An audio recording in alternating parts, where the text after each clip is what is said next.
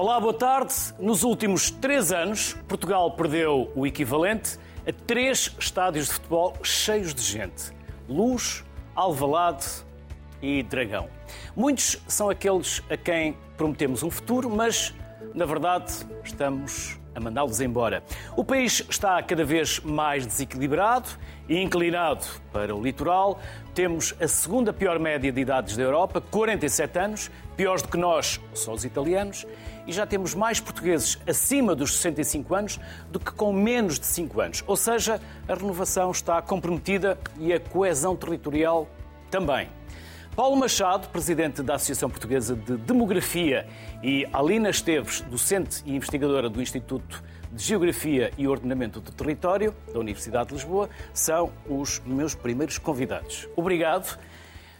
Cometi algum erro naquela primeira análise? Ou não? O Paulo ficou assim.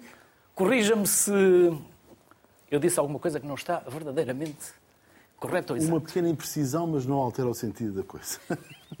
Qual delas? Temos que ser rigorosos. A, a imprecisão relativamente ao denominador. Na verdade, não é os 5 anos, é os 15.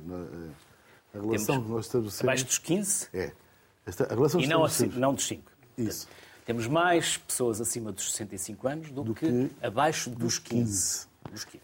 Erro meu, lápis, por isso é que temos que ser rigorosos.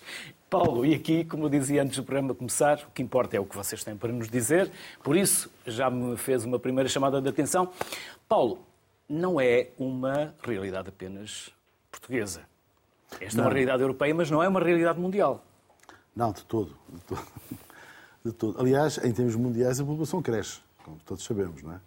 Em Portugal e noutros países, a população não cresce, mas no conjunto do planeta, nós estamos a falar de um crescimento que até é tão pequeno quanto isso, é? na razão de 1% ao ano. Não é? Aqui em Portugal, nós perdemos população. E- mas também não perdemos desde hoje, nem desde há 3 anos, nem desde há 10, nem há 20. Portanto, na verdade, nós estamos com um saldo natural negativo que, em alguns anos, acaba por ser compensado pela entrada de imigrantes e noutros, nem tanto. E é essa, digamos, é essa variável que acaba por explicar que nos anos eh, percamos menos e noutros percamos mais. Ou seja, é uma realidade muito europeia, Muito europeu. muitos países ocidentais mais desenvolvidos, Uhum. mas se nós estamos a gerar mais economia, mais bem-estar, porque é que geramos menos filhos? Pois porque nós não geramos filhos em função do, do número de notas que temos na carteira. Essa é que é a realidade. Também, Ajuda, também. ajuda, mas não é a variável que melhor explica esta alteração. É preciso dizer que eh, todos estes países, sejam os mais ricos ou menos ricos, o que eles têm em comum é aquilo que nós chamamos, na, na demografia, a transição demográfica. E o que é que é isso, a transição demográfica? É uma alteração, essencialmente, do comportamento procriador, que fez com que eh, o número médio de filhos das famílias tenha diminuído, certo? Ah, e durante uma fase, um conjunto de fases dessa transição, hum, apesar de tudo, gerou-se crescimento. Nesta fase em que nos encontramos, que é uma fase mais tardia da transição, ah, nós não estamos a gerar crescimento. Porquê? Porque o número de mortes e o número de nascimentos está em baixo, em, digamos, em valores baixos históricos, certo? Mas a mortalidade está até já superior à natalidade. E é por isso que temos esse déficit que eu acabei de, de referir. Como digo, é transversal a um conjunto de, de países. Eh, falou na Itália, mas eu diria que, desse ponto de vista, talvez o mais paradigmático deles todos seja o Japão. Pois, eu disse da Europa, Da Europa, só entre fez bem. europeus. Somos os segundos piores da Europa, os piores do mundo são os japoneses. Eh, se não são os piores, anda não lá. me engano, com 49 anos, os italianos 48, nós quase 47, Isso. os japoneses, se não me engano, 49. Exatamente. Por aí, por aí, É, é? é, é. Embora a realidade, as realidades não são comparáveis, os processos não são exatamente iguais, mas no fundo a matriz que explica esta transformação é transversal a eles todos. Como referi, é essa alteração profunda no comportamento procriador, mas também na mortalidade, porque é preciso ter noção de que nós baixamos muito a mortalidade. Isso é um aspecto altamente positivo. Não é? Isto é, morrerem menos pessoas por cada mil que vivem, que é assim que a conta se faz, é um aspecto altamente positivo. Por outro lado, viver-se mais anos é outro aspecto altamente positivo. Agora, a conjugação destes aspectos é que determina o resultado que, que referiu. No caso português, nós temos um outro elemento que, não sendo incomum, tem no país uma expressão muito grande, que é a nossa emigração. Nós, aliás, começámos por envelhecer nos anos 60 do século XX por causa da imigração. Não tanto por causa da. Já vamos à imigração, já vamos à imigração. Porque, Alina, continuamos a ter um país inclinado para o litoral. Sim. Virámos as costas ao mar durante muito tempo, mas não deixámos de descair para o litoral. Sim, as, as, as Porque as autoestradas também que levavam, também tiravam, não é? E as assimetrias entre o litoral e o interior têm realmente acentuado muitíssimo, no, e os dados do, do último censo comprovam isso, que uh, uma parte substancial do país, quer no norte, quer no sul, mas no interior, uh, está muitíssimo vazia. Portanto, é uma perda de população imensa. As densidades populacionais são muitíssimo mais baixas do que a média nacional, que anda à volta dos 112 habitantes por quilómetro quadrado. No caso uh, das áreas rurais, uh, elas, uh, as densidades andam à volta dos 22 habitantes por quilómetro quadrado e nas áreas não costeiras, que é o interior, enfim, 65 habitantes por quilómetro quadrado. Portanto, mais de metade dos, dos, municípios do país são municípios de baixa densidade, no total de 308, 165 então, são municípios de baixa densidade as pessoas uh, fixam-se onde há mercados de trabalho, onde os mercados de trabalho são mais atraentes, onde as oportunidades uh, são maiores. Uh, em territórios onde vão fechando serviços públicos, onde, apesar de haver estradas, sempre se demora algumas horas a chegar à maternidade, ao hospital, à farmácia, ao tribunal, as pessoas vão desistindo desses territórios e, portanto, só mesmo quem tem um emprego uh, enfim, e alguma estabilidade económica é que fica. Tudo se aproxima do litoral. Não é que os bons ventos marítimos sejam mais saudáveis, não é isso. É, é a questão das bacias de emprego. E quando chegamos ao cúmulo de termos que ficar três anos à espera de uma consulta na Guarda, não é o motivo da primeira consulta. Não é motivo para ficar. Não. É motivo para fugir. É motivo é? para fugir, é motivo para procurar locais onde uh, o rácio médicos por habitantes seja mais favorável uh, e onde os serviços sejam de melhor qualidade.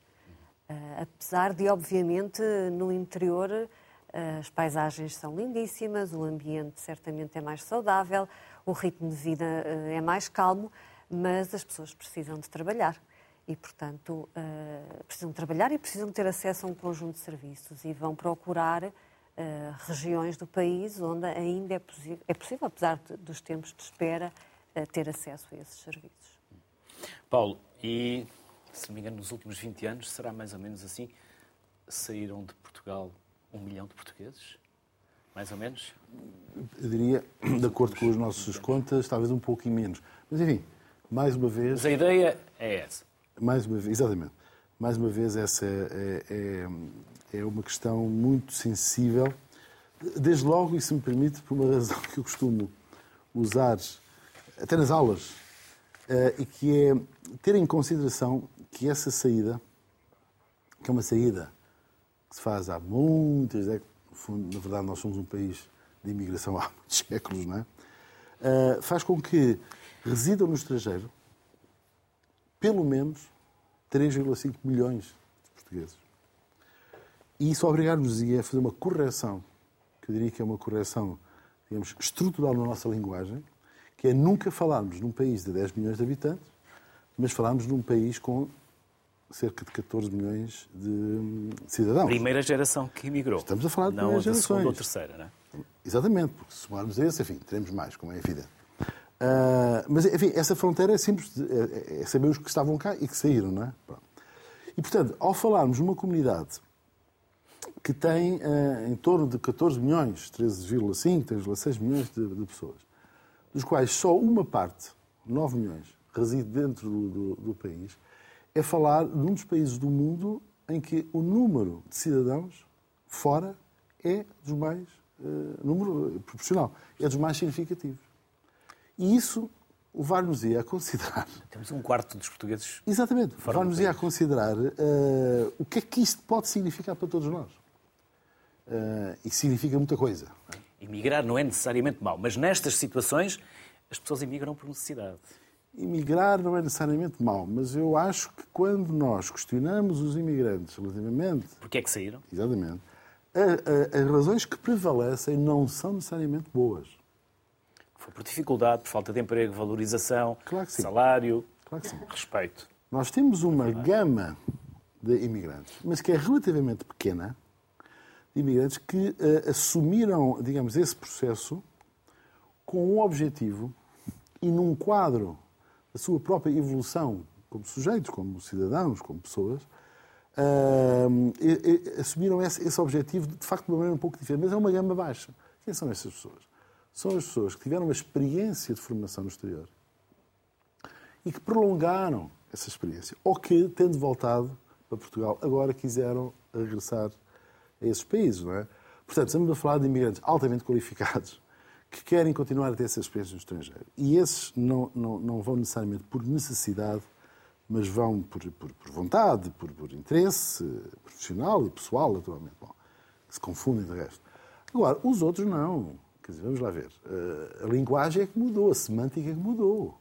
Mas eu tenho idade para me lembrar dos meus tios que emigraram na década de 60. Assalto. Alguns assaltos. Muitos assaltos. Alguns assaltos. Para quem não sabe, assalto era clandestinamente, de forma ilegal. a fronteira, iludindo as autoridades, é? nomeadamente a GNR. Guarda Fiscal. Guarda Fiscal. Uh, nesses, e a PID. Nesses, nessas zonas de, de, de, passagem. Bom, mas isto para dizer que uh, pode, ter, pode ter mudado a linguagem, mas não mudou muito substancialmente, ou mudaram muito substancialmente as motivações. Portanto, na verdade, as motivações que levaram os meus tios e alguns dos meus primos mais velhos a emigrar nos anos 60 não são diferentes das motivações que levam hoje os seus netos a emigrarem também. Com uma novidade. É que esta geração que está a emigrar, grande parte é altamente qualificada. Pois. E nessa altura. Não era. Não eram. Não, não era. Bom, e isso tem um impacto em termos de, da perda, enfim, sob vários pontos de vista, não é?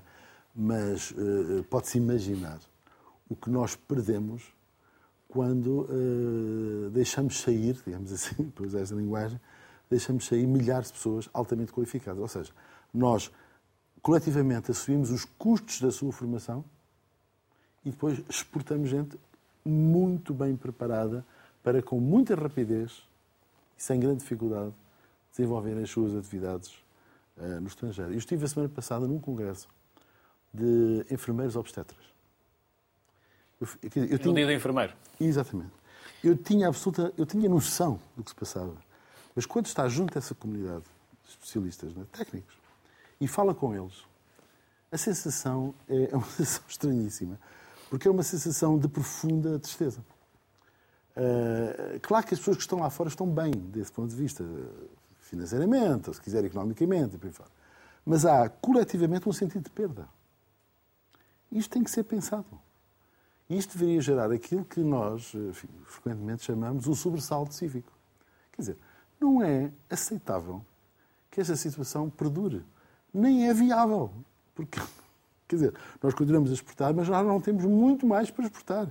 Se a evolução fosse esta, num período de 20, 30 anos, é? toda essa geração, digamos, essas gerações que formaríamos, estaria fora do país. Ora, isso, isso é completamente inviável.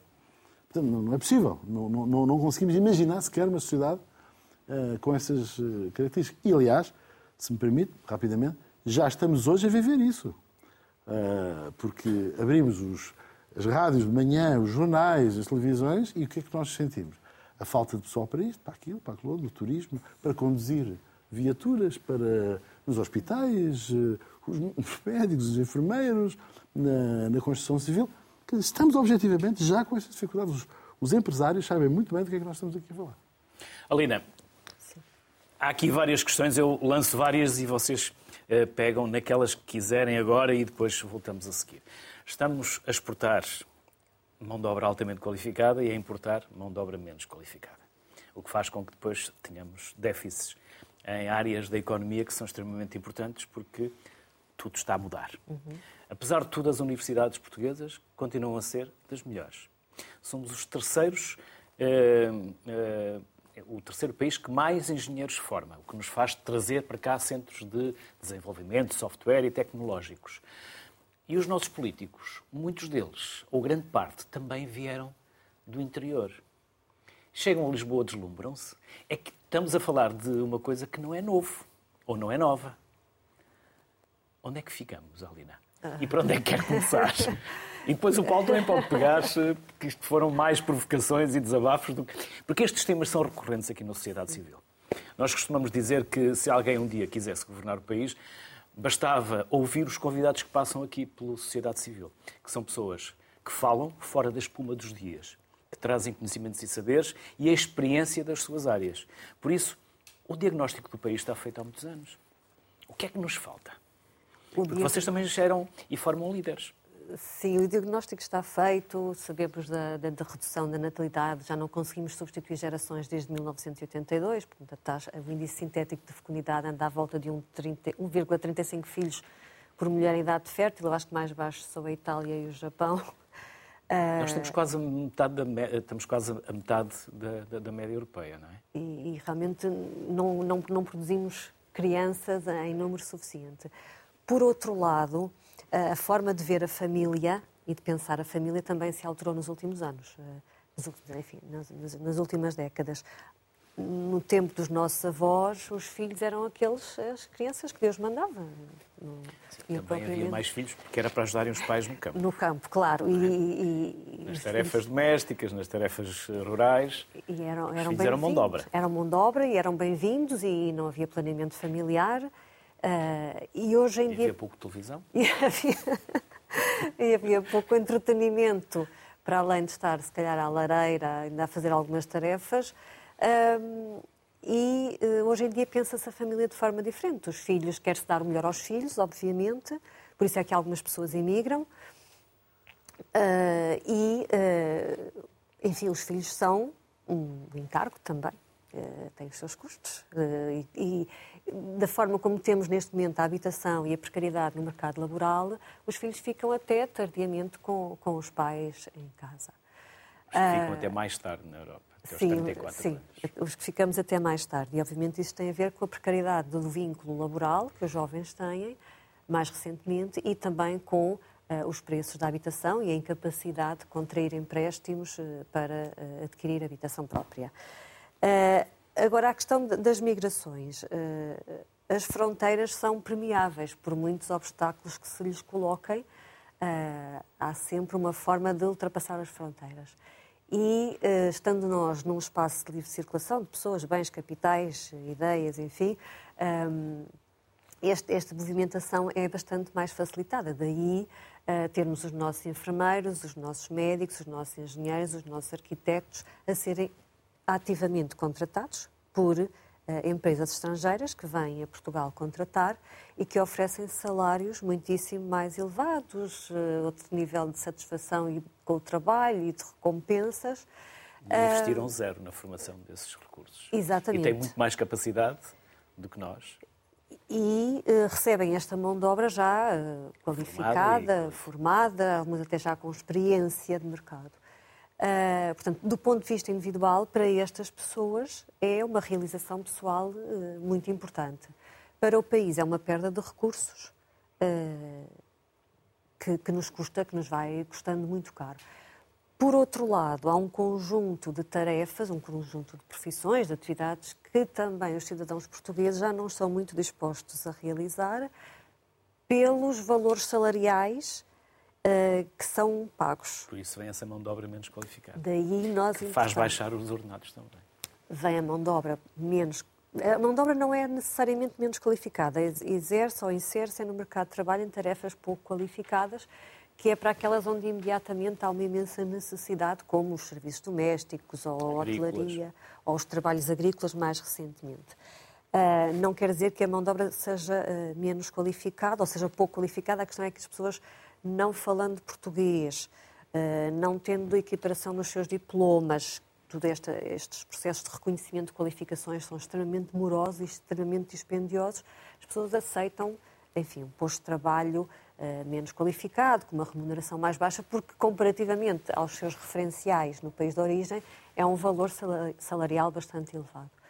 Uh, e, portanto, temos este movimento, estes fluxos de entrada misturados com fluxos de saída, que são normais na, no, no mundo humano, tal como no mundo animal, estas migrações, uh, e que são em parte reguladas pelos valores salariais, uh, mas não só, não sejamos tão neoclássicos, não são apenas as diferenças salariais que justificam estas modificações, estas, estas, estas, estas, estas movimentações, uh, são também desejos de novas aventuras, de novas experiências, o querer conhecer outros países, o querer reunir-se com a família, o querer estudar noutros países. O programa Erasmus teve aqui, teve e tem um papel muito importante na promoção de mobilidade entre os jovens. Para hoje, hoje em dia, para um jovem é relativamente mais fácil uh, sair, porque provavelmente já teve uma experiência Erasmus, alguns durante uh, o, seu, o seu tempo de, de licenciatura. Uhum. Mas registro que não reagiu à provocação dos políticos. Porque vocês formam líderes, vocês formam, formam uh, gestores, vocês formam quem decide, quem manda no país. Estas alterações que o Paulo tem, eh, já salientou uh, e que eu também referi são uh, alterações que têm vindo a ocorrer já há várias décadas e que exigem medidas que sejam prolongadas no tempo. E que não se compadecem com ciclos eleitorais. E se calhar é necessário tomar algumas medidas a longo prazo e a muito longo prazo para evitar uma queda da natalidade que tem sido, acentu... tem sido suave ao longo do tempo, mas que se tem mantido. Uh, pensar bem em que medidas adotar para promover uh, a natalidade uh, ou para convencer os casais a ter um pouco mais de filhos. Ah, ninguém, quer dizer, não vamos mudar a natalidade radicalmente de um dia para a noite, mas, é mas quer dizer, ninguém vai agora ter imensos filhos, mas tentar aproximar a natalidade real, que é 1,35 filhos por mulher em idade fértil, para, por exemplo, a natalidade desejada. Há pessoas que gostariam de ter mais filhos, não podem ter porque não têm condições para os ter. Eh, o ideal seria eh, aproximar essa natalidade, esta natalidade real da natalidade desejada. E a Fundação Francisco Manuel dos Santos tem feito alguns estudos no sentido de saber quantos filhos as pessoas gostariam de ter. Uhum. E, portanto, vários casais gostariam de ter dois filhos. Eh, e 2.1 é o mínimo necessário para renovar as gerações. Portanto, se os casais tivessem dois filhos, depois alguns poderiam ter três, outros poderiam ter um, já compensaria. Mas isto implica ter medidas consistentes ao longo de gerações.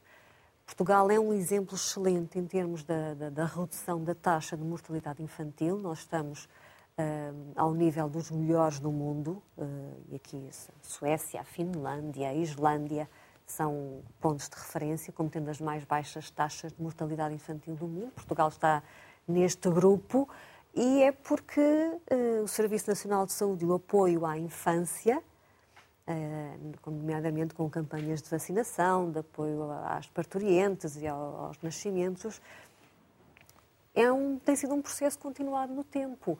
E, portanto, tudo que tem efeitos na população eh, sente-se ao longo do tempo. E não é, às vezes, com uh, subsídios para ter mais um filho, que alguns municípios tentaram fazer, ou dar um subsídio para atrair mais casais. São, são medidas muito instantâneas que não têm efeito a longo prazo. Teria mais efeito, por exemplo, proporcionar creches gratuitas, uh, cuidados de saúde ou ajuda em bens materiais prolongados ao longo da vida das crianças. Uh, isso, penso eu, convenceria mais os pais uh, a terem, pais e mães a terem mais filhos. A partilha das licenças de parentalidade, eu acho que já foi uh, uma, boa, uma boa medida para, enfim, manter as mães menos tempo afastadas do mercado de trabalho e, portanto, menos sujeitas a uma despromoção na sua carreira, na sua carreira de progressão no trabalho. Uh, mas se calhar ainda é preciso outra, outras medidas. Chamo para se juntar à conversa via Skype Tiago Neves Sequeira. É professor catedrático na Faculdade de Economia da Universidade de Coimbra. Olá, Tiago, boa tarde. Já Olá, nos está a ouvir há algum tempo. Se quiseres sim, sim. Uh, reagir a alguma das provocações que eu aqui fiz uh, aos convidados que estão em estúdio, às quais ainda não tive totalmente resposta, mas prometo lá voltar. O Paulo já está a dizer que, que tem resposta para alguma dessas provocações. Tiago, uma delas é a economia.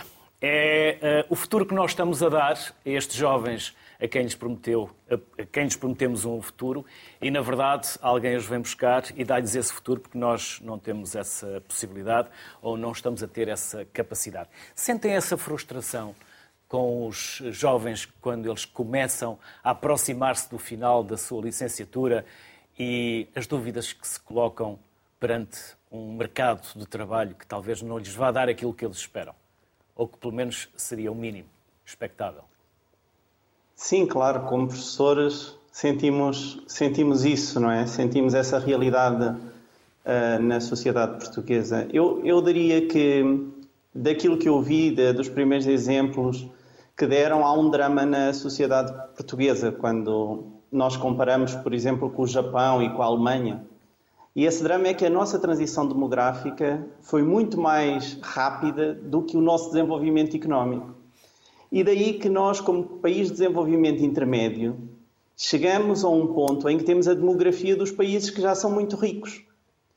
E, e, esta, e esta transição demográfica é um bloqueio para o nosso desenvolvimento e para conseguirmos chegar a esse ponto. Uh, da Alemanha, do Japão, uh, onde uh, realmente as pessoas têm menos filhos, ou tantos como, como em Portugal, mas são muito mais ricas, ou seja, têm muito mais poder de compra, vivem bastante melhor. Uh, por exemplo, quando nós comparamos entre 2014 e 2021 o número de licenciados que sai em proporção do total de imigrantes, a proporção vai de 3 em 10 que saía em 2014 e agora aproximamos de 5 em 10 têm o ensino superior. Ou seja, isto é, é dramático do ponto de vista da, da, do talento que sai e tem obviamente a ver com a performance que a economia portuguesa tem tido, que tem sido uh, realmente, uh, uh, enfim, deprimente quando comparada com, com outras economias, nomeadamente economias do mesmo nível de desenvolvimento. E, portanto, a interligação entre a demografia e a economia é essencial. Uh, eu, eu não acredito muito, uh, embora concorde que as políticas têm que ser estruturais e o incentivo à natalidade eh, pode fazer o seu efeito, mas será sempre muito pequeno. Acredito mais que possa haver uma política de imigração que seja, enfim, consentânea com a União Europeia, porque há, um, há algo que é inexorável. Nós vamos ter uma pressão de imigração muito, muito grande, porque o continente que vai crescer em termos demográficos mais uh, exponencialmente vai ser a África. E, portanto, muito mais que os Estados Unidos, segundo as projeções internacionais, os 3 mil milhões de pessoas que vamos ter a habitar a Terra, uh, diria até, uh, penso eu, os colegas que estão em estúdio dirão melhor do que eu, mas no próximo século, serão nascidos em África. Um, e, e, essa pressão uh, vai acontecer, e, e, penso que a política de negócio com os países limítrofes da Europa, os Estados Unidos fazem com o México, nós fazemos com a Turquia, uh, de limitar a imigração, não é para nós uma política muito inteligente do ponto de vista daquilo que pode ser o contributo da imigração para a, a recomposição da demografia nacional e também em termos de a formação desses imigrantes, porque muitos, é certo, uh, vêm com menos uh, competências do ponto de vista de, enfim, profissional, ocupacional, do que não só a nossa população residente, como aqueles que saem do país. Uh, mas também é importante pensar que nós podemos acolhê-los e tentar que eles se requalifiquem e sejam então contribuintes líquidos, não só para a nossa demografia, mas também para o nosso sistema contributivo e assim, no fundo, contribuírem para uh, o crescimento da, da economia. Eu penso que temos que atuar bastante no lado da, da imigração, olhando para políticas estruturais uh, para promover uma imigração, não só uma imigração qualificada, que, que, claro que é o ideal, mas também a qualificação e a integração dos imigrantes para poderem contribuir para, para a nossa economia. Tiago, quando Não se sei coloca... se respondi a alguma provocação, Sim, mas. Respondeu, respondeu. Uh, Tiago, quando se coloca a um jovem uh, uma fasquia de mil euros, uh, porque 70% dos licenciados ganham mil euros,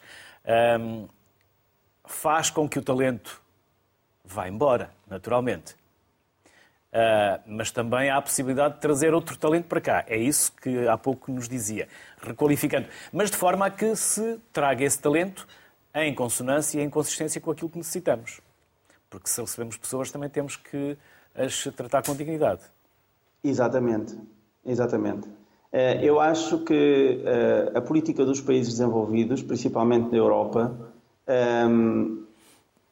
têm que ter em conta este, este, este fator. Nós temos imigrantes à porta a querer entrar porque têm sonho de viver melhor, o que é uh, completamente respeitável, e nós travamos, precisando nós dessa imigração por causa das tendências demográficas que têm. São pessoas mais novas, nós comparamos a pirâmide etária dos nacionais com os imigrantes são pessoas muito mais uh, novas, em idade de casar, em idade de ter filhos.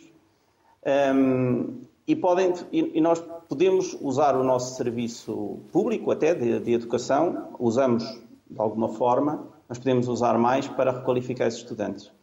É, é interessante que, enquanto nós temos, pelo menos eu procurei, enquanto nós temos estatísticas para o, o nível de qualificação das pessoas que saem do país, nós não temos estatísticas claras sobre o número, de, a, a qualificação das pessoas que estão cá, dos imigrantes. Temos outras estatísticas, nacionalidade de origem, idade, etc., mas não temos estatísticas sobre o nível de qualificação dessas, dessas pessoas. Isso seria muito importante termos, não só os produtores de estatísticas, como o Observatório para as Migrações, uh, poderia fazer esse trabalho para que nós possamos ter uma política de qualificação desses imigrantes. e, por outro lado, um dado que achei muito interessante é que Portugal não só é um dos países cuja percentagem de imigrantes na população nacional é mais reduzida a nível dos países mais desenvolvidos, como também em inquéritos de opinião do, do Observatório para as Migrações, eh, ao contrário do que a espuma dos dias às vezes parece antever, somos das populações que mais concordamos com o contributo positivo dos imigrantes para o nosso país. Eh, e, portanto, somos mais receptivos do que a generalidade dos países europeus aos imigrantes. Isto parece-me importante, pelo menos com os dados que, que vi, uh, parece-me importante para, para equacionar políticas deste, deste nível. Tiago, obrigado pelo contributo que nos deixou. E até uma próxima. Obrigado Foi um também. recebê-lo aqui no Foi um gosto também. Muito obrigado e obrigado a todos. Do Tiago passamos para a Catarina. Catarina Reis Oliveira, que é professora no ISCSP, da Universidade de Lisboa, e é também diretora científica do Observatório das Migrações. Olá, Catarina. E o Tiago também deixou aqui uma provocação, um desafio. De saber quem são Muito estas pessoas que nós estamos a receber uh, em Portugal, imigrantes. Um, agradecer muito o convite e desde já uh, esclarecer que, na realidade, o Observatório publica anualmente dados sobre as qualificações uh, dos trabalhadores estrangeiros. Portanto, o relatório dos indicadores de integração que. Onde poderemos encontrar, já agora, Catarina? Catarina, onde poderemos encontrar esse relatório? Site? O relatório está disponível online no, observatório, no site do Observatório das Migrações, www. Vamos já, vamos já procurar e vamos meter já em rodapé o, o. Então, não se importa de repetir, por favor, Catarina? www.om.acm.gov.pt e é só encontrar os relatórios dos indicadores de integração de imigrantes. Em que anualmente, anualmente analisamos 361 indicadores de 42 fontes estatísticas, em que se misturam dados administrativos nacionais que têm mobilizado inúmeras instituições para, eh, de alguma forma, perceberem a importância de caracterizar um bocadinho como ouvíamos anteriormente, a importância de monitorizar a realidade uh, da integração dos imigrantes e um desse, uma dessas dimensões é exatamente a questão das qualificações dos trabalhadores estrangeiros que já estão cá em Portugal. Aliás, um dos problemas que nós monitorizamos anualmente é exatamente a situação de sobrequalificação que persiste associado aos trabalhadores estrangeiros no nosso mercado de trabalho.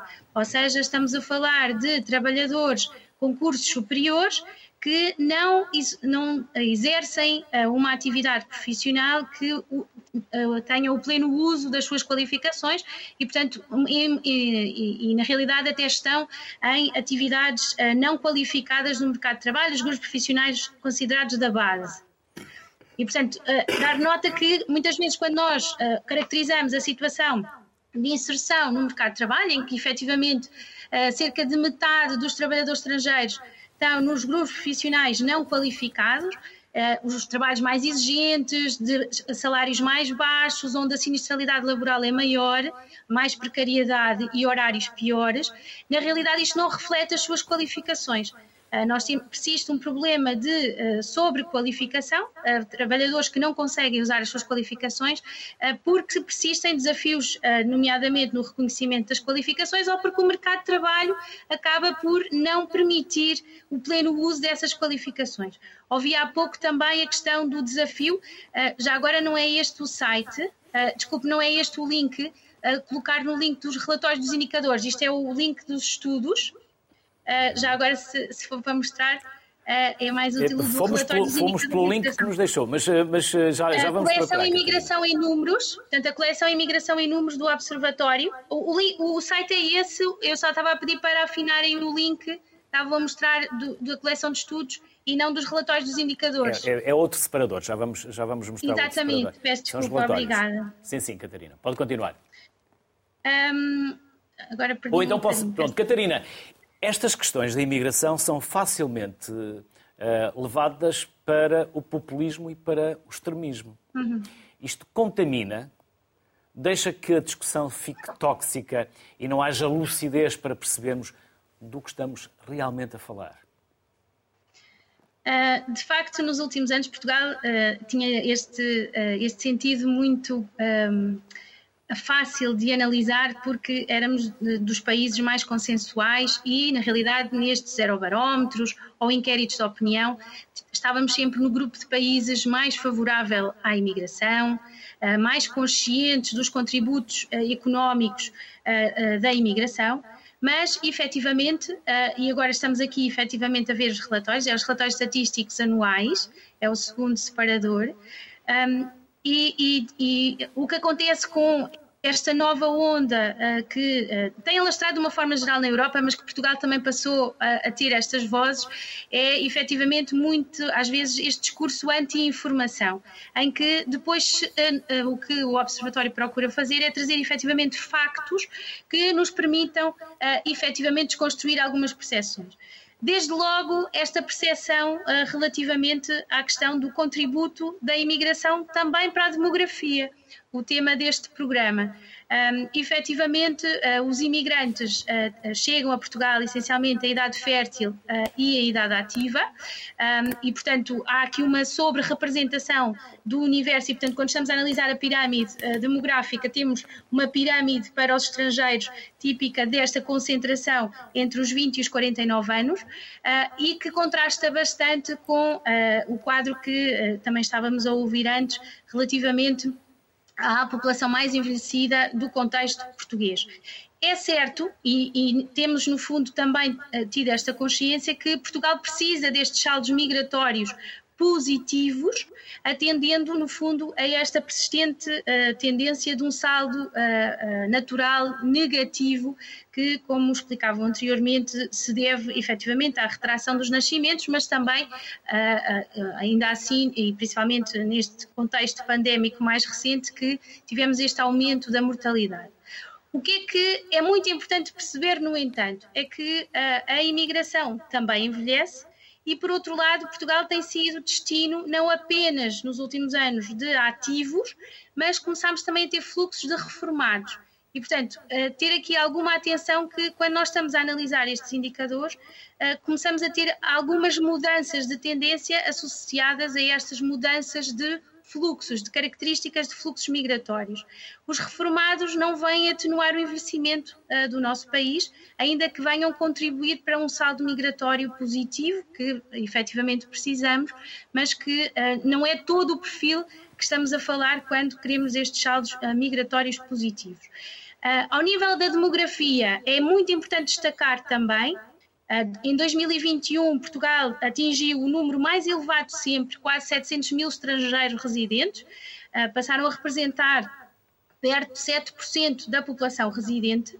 Quando nós analisamos os nascimentos, ah, subimos a taxa uh, bruta de natalidade para o dobro da prevalência daquilo que seria de esperar. Eles, se têm um impacto nos residentes de 7%, tiveram um impacto uh, nos nascimentos de 14%. Portanto, aqui o dobro desta prevalência e que se associa efetivamente a esta sobre-representação de uh, em, uh, população em idade fértil uh, que nós temos. E quando analisamos então a tal taxa bruta de natalidade, também o dobro da prevalência de, daquilo que é observado para as mulheres portuguesas.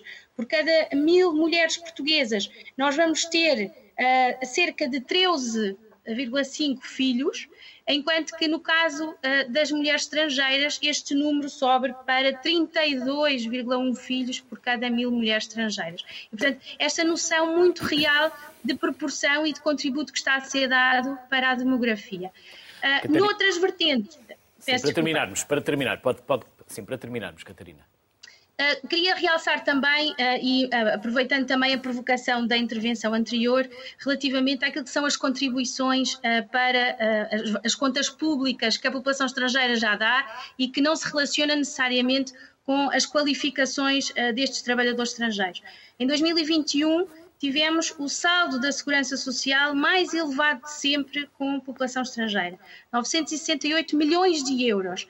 E estamos a falar de um ano especialmente atípico em que tivemos um aumento das prestações sociais. Portanto, na realidade, se não tivesse havido este aumento das prestações sociais, atendendo ao contexto que sabemos que o país teve, um, teríamos ainda um saldo mais favorável nas contas públicas da Segurança Social. Portanto, que é outro dos mitos, muitas vezes, que o populismo gosta de retratar como que os estrangeiros vêm desgastar as contas públicas ou vêm à procura de benefícios sociais e que os dados não desmentem, no nosso caso de Portugal, em que o saldo tem sido especialmente favorável, mesmo em anos de crise económica e financeira ou pandémica, como tivemos mais recentemente, em que o saldo da Segurança Social continuou a ter estes valores extraordinariamente elevados com contribuintes estrangeiros. Dar nota que os contribuintes estrangeiros já representam quase 11% do total de contribuintes para o sistema de proteção social e, portanto, também aqui uma prevalência mais elevada do que seria de esperar, tendendo que só representam 7% dos residentes. Catarina, muito obrigado. E termino esta conversa consigo com a certeza de que temos que voltar à conversa. E temos que voltar Obrigada. a este tema e se tiver essa amabilidade de vir a estúdio para seguirmos esta conversa, porque tive que interromper só porque temos mais convidados ainda para, para vir até ao final obrigada, do programa. Obrigada. Nada, nós agradecemos e eu é que peço desculpa, Catarina. Até breve, até breve. Paulo, quer reagir a alguma das minhas provocações? Porque há pouco levantou a mão e disse. Sim, quero. quero. eu vou reagir. Sim, quero. Queria reagir à sua provocação relativamente à questão dos políticos desatentos. Eu posso reformular a pergunta. É, não é preciso. Porque é que as políticas públicas não refletem as nossas necessidades? Bom, eu acho elas que são feitas por alguém, não é? Acho muito importante que nós percebamos que a relação entre política e demografia não é fácil.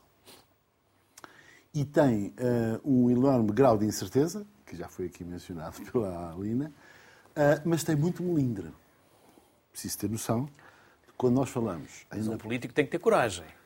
Já lá vou, já lá vou. Já lá vou. Uh, se andar a navegar uh, ao sabor mediático. Claro que sim, claro que sim. E nós, aliás, temos ótimos exemplos da nossa política de grandes intervenções que salvaram o país, até do ponto de vista demográfico.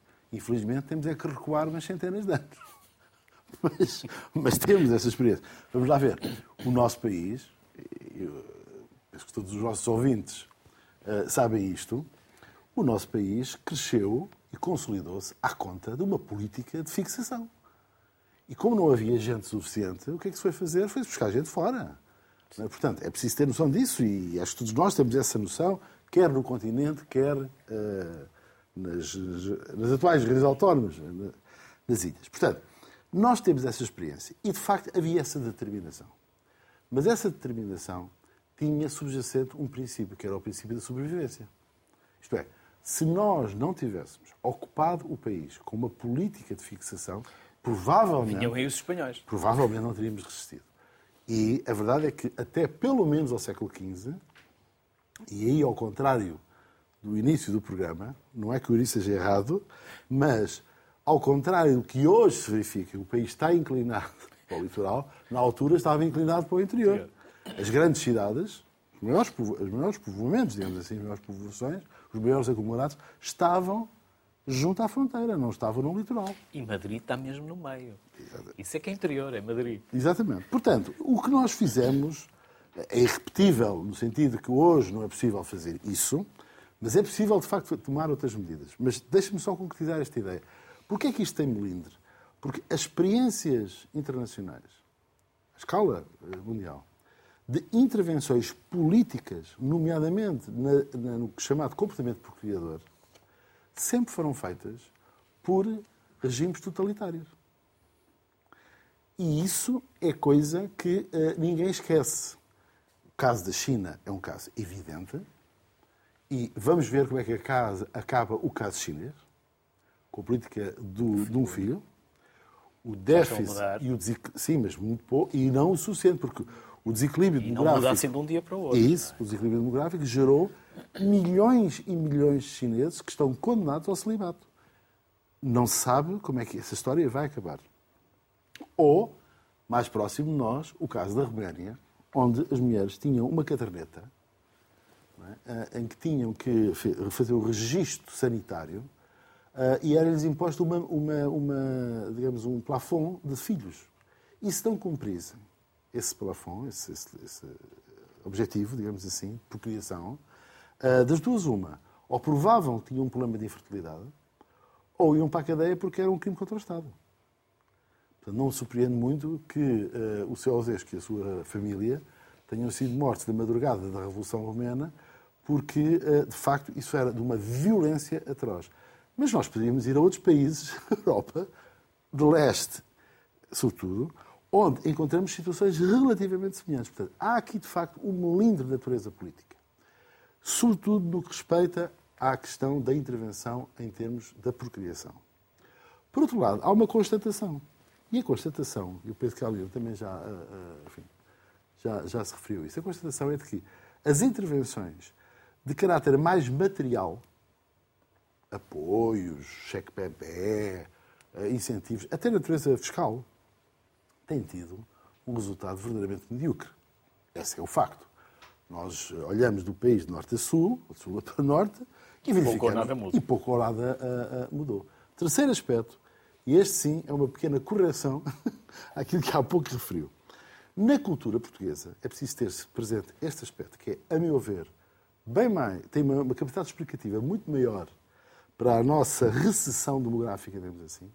Na tradição da cultura portuguesa, as crianças não eram tão bem-vindas assim. É preciso ter noção que ter um número de filhos muito elevado é um sinónimo de pobreza. Era um sinónimo de pobreza. Portanto, as pessoas tinham de facto os filhos que Deus queria. Mas Deus, desse ponto de vista, não os ajudava assim tanto. E a verdade é que as pessoas passavam muitas dificuldades. E, uh, havendo a capacidade de determinação, autodeterminação, quanto ao número de filhos, há no subconsciente da população portuguesa a ideia de que eu não quero ser pobre. Porque se eu tiver muitos filhos, vou ser pobre. Este é um dado particularmente importante à qual eu acrescentaria um, e termino, que é o problema da mortalidade infantil. Hoje, é verdade, temos eh, taxas absolutamente excepcionais, eh, excepcionais excepcionalmente boas, baixas. muito baixas. De facto, comparam com qualquer país desenvolvido no mundo.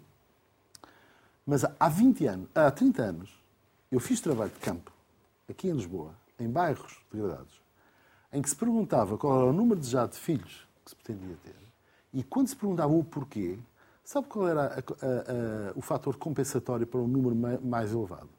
Não vá morrer algum. Sim, também. Portanto... Porque havia muitos que faleciam. Absolutamente. Portanto, nós temos uma memória coletiva de pobreza associada ao número de filhos e de situações altamente dilacerantes, como é a morte das crianças. Uh, e pode dizer-se, isto é passado. Mas o passado foi o passado. Isto passou-se há pouco tempo. Há pouco tempo. Na geração dos meus pais, dos meus avós. Não é? Portanto, não foi assim há tão pouco tempo quanto isso.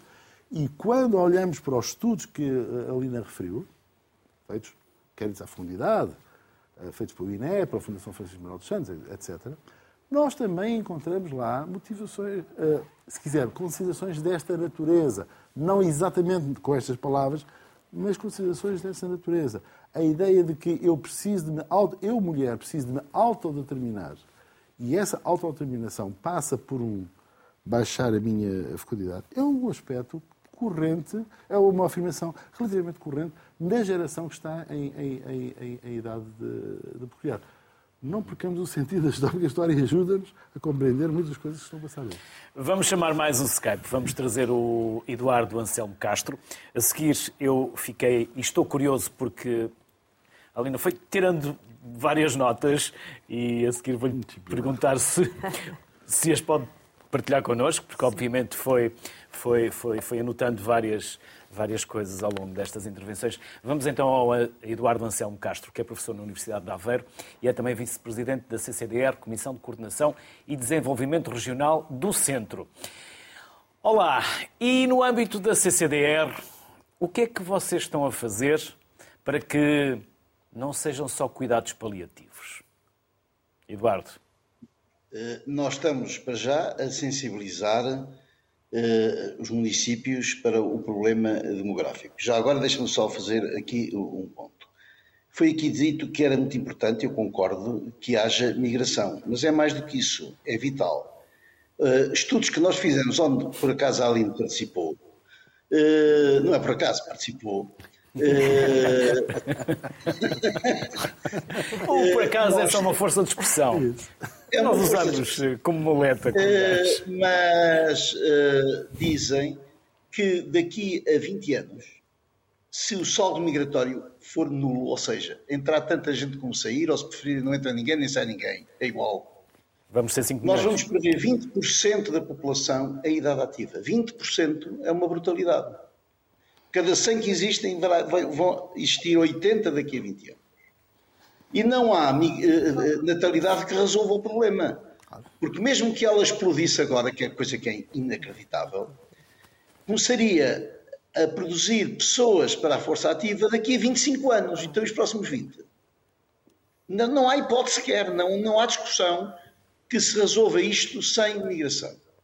E, portanto, para haver esta noção, e para ver também que muitas vezes nós temos pedidos na CCDR de aumento dos perímetros urbanos, de grande crescimento, de uma euforia fantástica, nós, baseados nos estudos onde a Aline participou, e não foi por acaso, eh, produzimos projeções demográficas para os próximos 20 anos para todos os municípios da região centro. A dizer o que é que vai acontecer, primeiro neste tal cenário, que é um cenário de migrações, saldo migratório nulo, e depois eh, com cenários de saldo migratório positivo, mas depois perguntando às pessoas o que é que vocês vão fazer para terem um saldo migratório positivo. Porque mais do que uma projeção passiva, de que é projetar para o futuro o que foi no passado, nós queremos cenários ativos, ou seja, se querem que venha migração, o que é que vão fazer para isso? Porque senão não vem. E uh, é preciso que haja casas, é preciso que haja serviços, que haja escolas, uh, por exemplo, no interior, onde há uma dinâmica de muitos anos de redução de escolas, de casas, de tudo, como é que se vai inverter isto? E também é preciso de professores, não é, Eduardo? Mas os professores eh, só, só faltam em dois sítios no país. Um é no interior, outro é no resto. Portanto, temos uma crise de professores. muito boa, Eduardo, muito boa. Uh, portanto, uh, estamos a tentar mostrar uh, aos municípios este problema. Temos tido algumas reações, às vezes negativas, primeiro porque depois damos o outro lado. Assim, vocês vão ter que justificar porque querem aumentar os perímetros urbanos, etc., quando as previsões demográficas são o que são. Mas, portanto, também mostrar-lhes que eles têm que ter uma política ativa quantas casas vão construir. Porque as previsões demográficas fazem-se com uma técnica parecida, previsões para o mercado habitacional. Com a mesma técnica. As casas que vai haver daqui a 20 anos são as que há hoje, menos aquelas que desaparecem, mais aquelas que se constroem. Tão simples como isto. Agora, depois, como é que se constrói cada uma dessas coisas pode não ser fácil. Mas a lógica é esta. E, portanto, nós temos que saber as casas que esperamos e para ter as casas necessárias para os, para os imigrantes e para todos os restos, os outros, é necessário saber quantas vamos construir ou reabilitar, porque aqui, ao contrário das pessoas, as casas podem ser reabilitadas, que estão para destruir podem ser reconstruídas. Mas Eduardo. o modelo é parecido.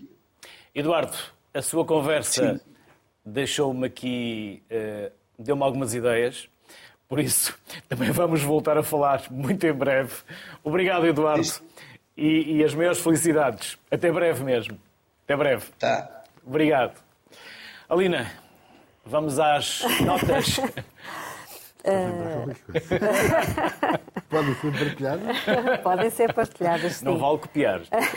Aqui estou, estou a ver. Um, o que a Catarina referiu, o que o professor Eduardo Anselmo referiu uh, e o professor uh, Tiago, Tiago. Tiago referiram, eh, enfim, são aspectos que andavam aqui a pairar já na, na, nas nossas mentes, mas é impossível lembrar-nos de tudo ao mesmo tempo em todo lugar.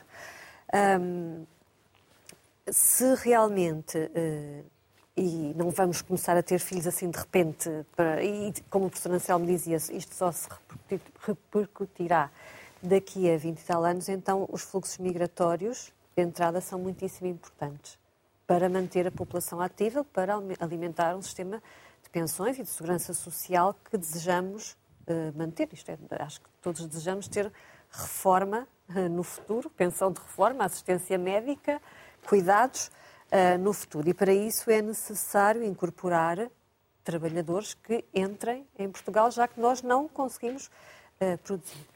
Uh, como a Catarina referiu, 13,6% dos filhos nascidos, por exemplo, em 2021, são filhos de mães estrangeiras. Uh, ora, se estas crianças nasceram em Portugal, uh, começam a entrar nas creches, começam a entrar nas escolas e é fundamental trabalhar com as famílias e com as escolas no sentido de que aprendam português, que aprendam provavelmente também a língua dos seus pais e que sejam bilíngues ou trilingues, porque isto dá-lhes imensas ferramentas de, de, em termos de mercado de trabalho.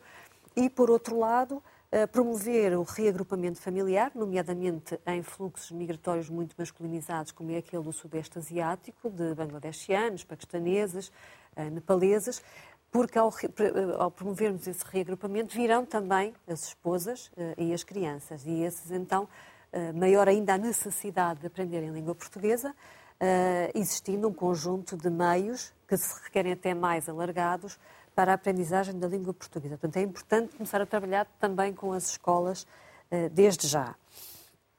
Em relação a, a, aos talentos, muitos dos que chegam exercem tarefas pouco qualificadas, não quer dizer que sejam pouco qualificados, mas então o que é necessário fazer? Reconhecer qualificações dos que já apresentam essas qualificações e requalificar ou qualificar os que ainda não as possuem. Uh, agora, com horários de trabalho muito longos, com, uh, trabalhando longe das escolas onde se pode aprender português, uh, tudo isto fica muitíssimo mais, mais difícil. Para concluir, Alina.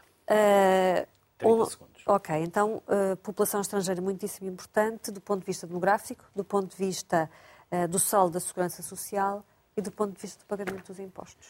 Paulo, e num minuto, há algum país com quem nós possamos aprender algo e que esteja seriamente a combater este problema que não é só nosso, é europeu, é ocidental.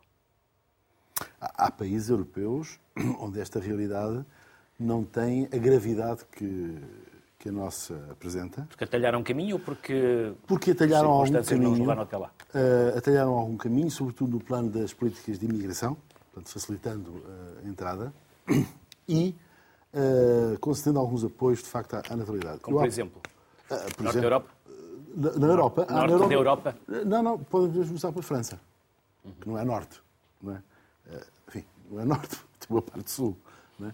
A França é um país que teve uma das maiores recuperações do índice de fecundidade nos últimos anos. Portanto, isso foi muito à conta de uma política de financiamento, digamos assim, dessa, dessa natalidade.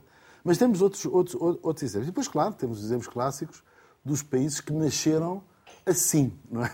E o exemplo clássico que normalmente se dá é o Canadá. É? é um país que nasceu vocacionado para receber e para acolher e para, enfim, fortemente multiculturalista, claro que com algumas dificuldades nessa matéria, mas enfim, faz parte, digamos assim. Uh, mas eu, uh, se me permite, neste minuto, eu, eu, gostava de dizer uma coisa que me parece muito... Já passou, mas já muito, passou. muito rapidamente, Paulo. Não, é que nós temos que ter aqui noção de que somos um país, e volta a insistir na questão da cultura, somos um país muito rasgado à inovação, mas muito pouco vocacionado para mudar. Há uma diferença. Gostamos que as coisas mudem, mas de preferência comecem por mudar os outros. Ora bem, mas aceitamos a inovação. Aceitamos a inovação. Esta frase não é minha, esta frase foi um grande professor meu, Vitorino Julinho. Rasgados à inovação, bloqueados à mudança. E muito do que aqui a colega referiu, e os colegas, pressupõe a disponibilidade por uma mudança, e eu tenho algumas dúvidas que essa disponibilidade, neste momento, exista. E o caso do colega Anselmo, do exemplo do Anselmo, é um excelente exemplo. Quando ele diz os municípios querem alargar o seu perímetro urbano, mas não, provam, não demonstram ter capacidade para o crescimento populacional, ele devolveria a pergunta.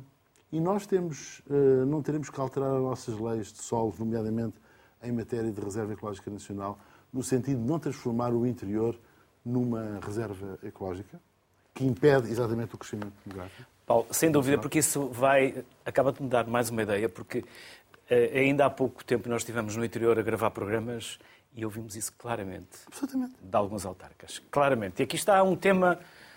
Aqui os temas vêm pelos convidados. Isto é como as cerejas, por isso vêm sempre mais ideias para temas e daqui hoje saíram inúmeros uh, temas que nós certamente vamos aproveitar, se não ainda antes do verão, logo a seguir ao verão. Por isso, um bem-ajam. Muito obrigado Obrigada. pela simpatia que tiveram, pela disponibilidade, pelos conhecimentos e saberes por esta ajuda na reflexão urgente que nós precisamos de fazer. Obrigado. É isto, a Sociedade Civil. São vocês os convidados que fazem a excelência do Sociedade Civil. Falamos hoje de demografia, uma área especialmente importante para o país, como aqui ficou demonstrado. Boa tarde.